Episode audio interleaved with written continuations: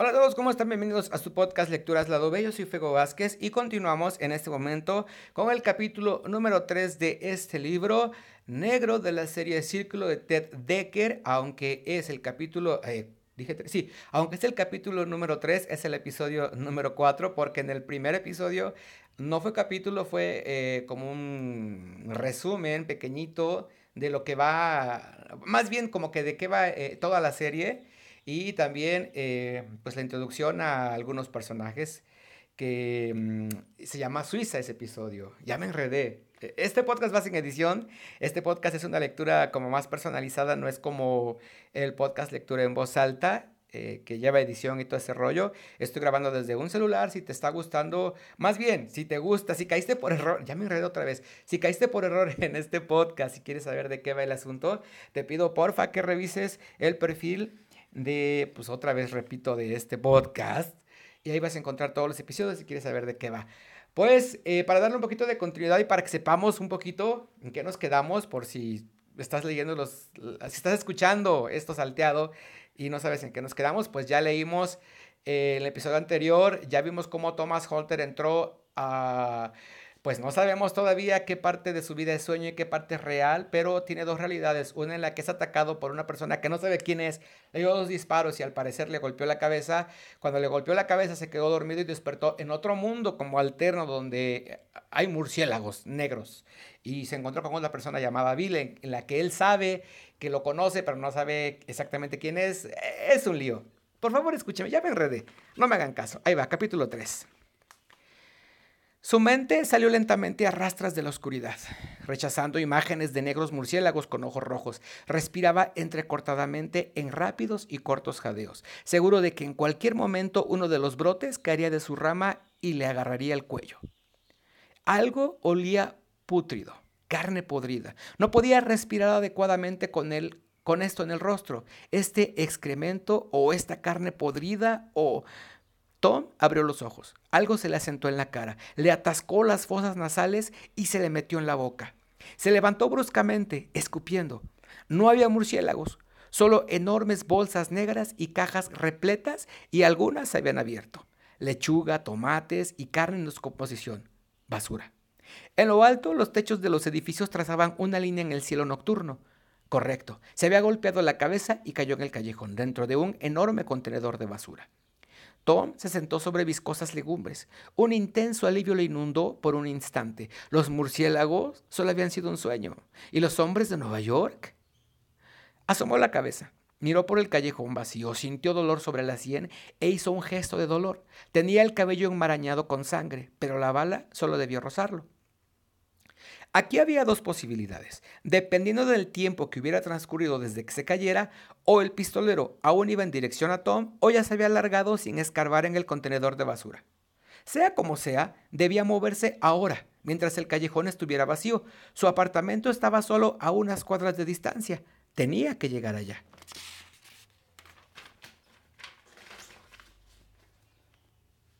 Tenía que llegar allá. Tenía que llegar allá, pero ¿no estarían sencillamente esperándolo si sabían dónde vivía? Arrastrándose salió del basurero y corrió por el callejón, mirando en ambas direcciones. Si estuvieran enterados de dónde vivía, en primer lugar lo habrían esperado allí en vez de arriesgarse a enfrentársele al descubierto como le hicieron. Tenía que llegar al apartamento y advertirle a Cara. El turno de su hermana terminaba a la una de la mañana.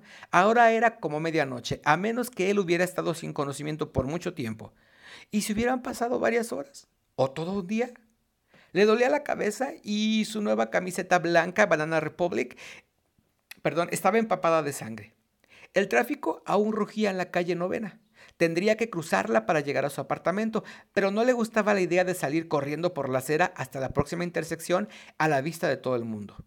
Aún no había indicios de sus atacantes. Se agachó en el callejón y esperó que se despejara el tráfico. Podía saltar el seto, cruzar el parque y llegar al complejo sobre el muro de concreto en la parte trasera. Tom entrecerró los ojos, aspiró profundamente y expiró poco a poco. ¿En cuántos problemas se podría meter una persona en 25 años? No importaba que hubiera nacido como un mocoso del ejército en Filipinas, hijo del capellán Hunter, quien había predicado amor por 20 años y que luego abandonó a su esposa por una mujer filipina a quien duplicaba la edad. No importaba que se hubieran criado en un barrio que hacía parecer al Bronx un jardín de infantes. No importaba que para cuando tuvo 10 años hubiera estado más expuesto al mundo que la mayoría de estadounidenses durante todas sus vidas. Si papá no se hubiera ido, mamá no habría montado en cólera y luego entrado en una profunda depresión. Por eso es que estos hombres estaban ahora aquí, porque papá había dejado a mamá, mamá había montado en cólera y Tom, el, el buen viejo Thomas, se había visto obligado a sacar a mamá de apuros. Hay que reconocer que lo que hizo para sacarla de apuros fue un poco extremo, pero lo había hecho, ¿no es así? En el tráfico se abrió una brecha de 50 metros y Tom salió disparado por la calle. Sonó una bocina de algún ciudadano serio, cuya idea de una situación desesperada quizá era que Tom se atravesara ante sus Mercedes sucio. Saltó el seto y cruzó corriendo el parque a las sombras de los álamos iluminados por faroles. Asombra lo real que le había parecido el sueño del murciélago. Tres minutos después, Tom rodeaba las escaleras exteriores hacia su apartamento del tercer piso. Subió los peldaños de dos en dos, con la mirada aún atenta por si veía alguna señal de los neoyorquinos. Ninguna, pero solo sería cuestión de tiempo. Entró a su apartamento, cerró la puerta, puso la cadena y descansó la cabeza en la puerta, respirando con dificultad. Esto era bueno. En realidad, lo había logrado. Miró el reloj en la pared, 11 de la noche, media hora desde que la primera bala chocara contra la pared de ladrillo. Había tardado en total media hora en conseguirlo. ¿Cuántas medias horas más tendría para lograrlo? Tom se giró y se dirigió al baúl debajo de la ventana. Era un apartamento sencillo de dos habitaciones, pero de una sola mirada, el menos de los observadores sabría que sus habitantes no eran personas comunes ni corrientes. El costado norte del cuarto parecía como si fuera una colección de extravagantes obras del Cirque du Soleil. Un círculo de máscaras para bailes de disfraces formaba un enorme globo, de un metro ochenta de diámetro, cortado a la mitad y colgado, y colgado de tal modo que parecía salir de la pared. Abajo había un canapé entre al menos 20 almohadones de seda de varios diseños y colores, trofeos de viajes y de episódicas temporadas célebres de Tom. En la pared sur dos docenas de lanzas y cerbatanas del sudeste asiático rodeadas por enormes escudos ceremoniales. Debajo de esto había no menos de 20 figuras grandes, entre ellas la talla en olivo de un león de tamaño natural. Estos eran vestigios de un intento fallido de importar artículos exóticos de Asia para venderlos en casas de arte y en reuniones de intercambios. Si Cara supiera que el verdadero propósito de la aventura había sido contrabandear pieles de cocodrilo y aves y aves de plumas paradisíacas en los torsos cuidadosamente ahuecados de las figuras, sin duda le habría jalado las orejas. Las calles de Manila también le habían enseñado algunas lecciones a su hermana mayor.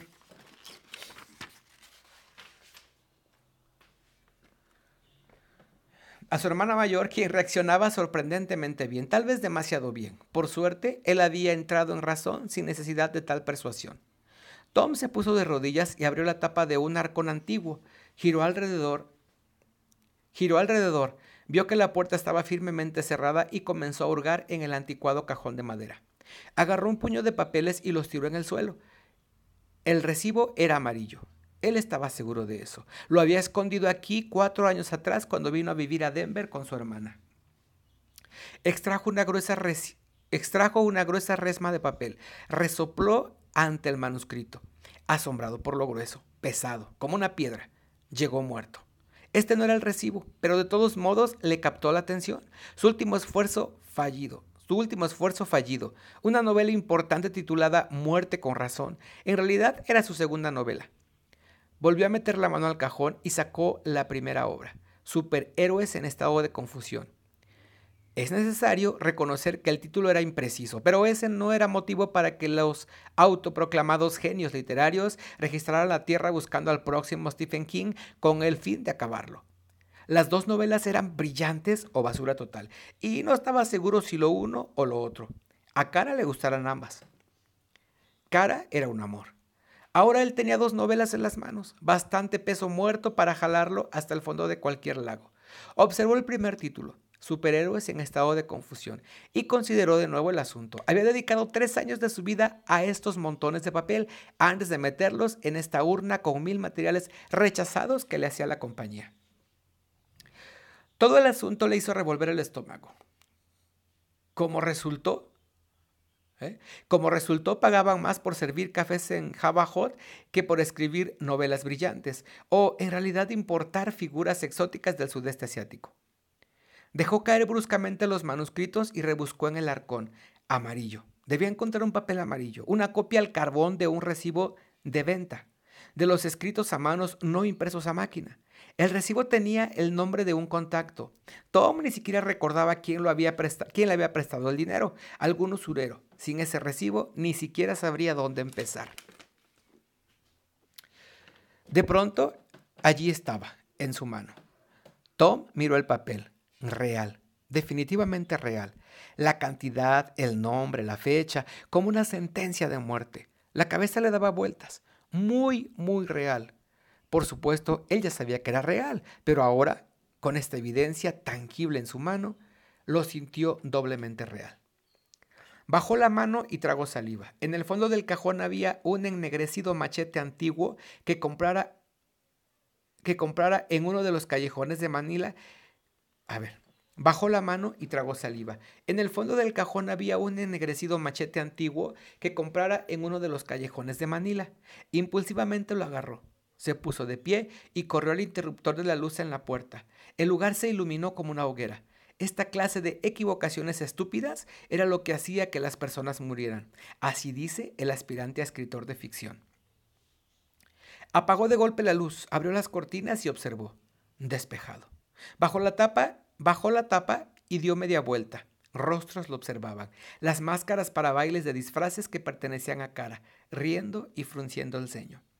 Sintió débiles las rodillas por la pérdida de sangre, por el trauma de un balazo en la cabeza, por una creciente seguridad de que este infortunio apenas acababa de empezar y de que necesitaría y de que necesitaría más que mucha suerte y unas cuantas patadas de karate para evitar que esto terminara mal. Tom se dirigió a la cocina, colocó el machete sobre el mesón y llamó a su madre en Nueva York. Ella contestó al décimo timbrazo. ¿Aló? ¿Mamá? Tommy. Sí, te habla Tommy, contestó soltando un silencioso suspiro de alivio. Este, ¿te encuentras bien? ¿Qué hora es? Es más de la una de la mañana. Lo siento. Bueno, solo quería comprobar que estás bien. Su madre no contestó. ¿Seguro que estás bien?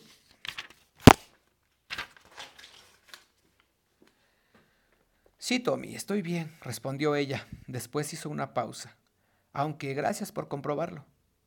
Seguro. ¿Le estás pasando, la están pasando bien, muchachos? Sí, seguro, desde luego. Hablé con Cara el sábado, parece que les va bien. Así es, tú pareces estar bien. Él no siempre se daba cuenta cuando él no siempre se daba cuenta cuando ella estaba luchando. La depresión era difícil de ocultar. El último ataque grave había ocurrido más de dos años atrás. Con un poco de suerte, la bestia se había ido para siempre. Lo que es más, no, lo que es más, no parecía como si hubiera algún pistolero en el apartamento de ella tomándola como, como rehén. Tengo prisa, expresó él. Si necesitas algo, llama. ¿Está bien? Seguro, Tommy. Gracias por llamar. Puso el, auricular, en su horquilla y se recostó en el mesón. Esta vez estaba metido en un verdadero lío. ¿De acuerdo? Y sin soluciones rápidas que le llegaran a la mente. Debía asearse. Tom agarró el machete y se, dirigió al baño, con la cabeza dándole vueltas. A ver, ay, es que estoy aquí con Camilo, mi gato, y, me está mordiendo el pie y, y me desconcentra horriblemente. De todas formas, ya casi terminamos el capítulo. Tom agarró el machete y se dirigió al baño. Con la cabeza dándole vueltas, se paró frente al espejo y se volvió a pasar los dedos por la herida en la cabeza. Ya no sangraba, eso era bueno, pero le dolía toda la cabeza. Creía tener conmoción, creía tener conmoción cerebral. Tardó menos de cinco minutos en asearse, cambiarse de ropa y ponerse una gorra de béisbol. Regresó a la sala y se dejó caer en el sofá. Cara le vendaría adecuadamente la cortada cuando llegara a casa. Él se recostó y pensó en llamarla al trabajo, pero decidió que le sería difícil explicarle por teléfono. La sala empezó a girar, así que cerró los ojos. Tenía una hora para pensar en algo, cualquier cosa. Cualquier cosa, pero no le vino nada, excepto el sueño. Pues hasta aquí el episodio número 4, capítulo número 3 de este libro negro de la serie Círculo de Ted Decker. Perdón, ¿eh? este, este capítulo sí estuvo como, como ah, ya saben cómo son los libros. En este caso pues tenía que dar una presentación a Cara, que es su hermana, y, y, se puso un poquito denso este rollo, pero esperen los demás capítulos. Lo único que les puedo decir es que este libro es muy, muy bueno, independientemente de cuáles sean tus creencias. Eh, mm, pues es un libro de ficción, obviamente, pero sí te pone a pensar respecto a lo que está pasando ahora con esto del coronavirus. Este libro, para quienes no lo sepan, habla sobre un virus volátil que se transmite por, por aire, pues, y que es un virus que pondría, dice el libro, de rodillas al mundo en tres semanas. Es un arma biológica, digo, es química, obviamente, es un virus es un librazo, solamente aguanten un poquito, aguanten, aguanten, viene lo bueno. Pues hasta la próxima. Bye.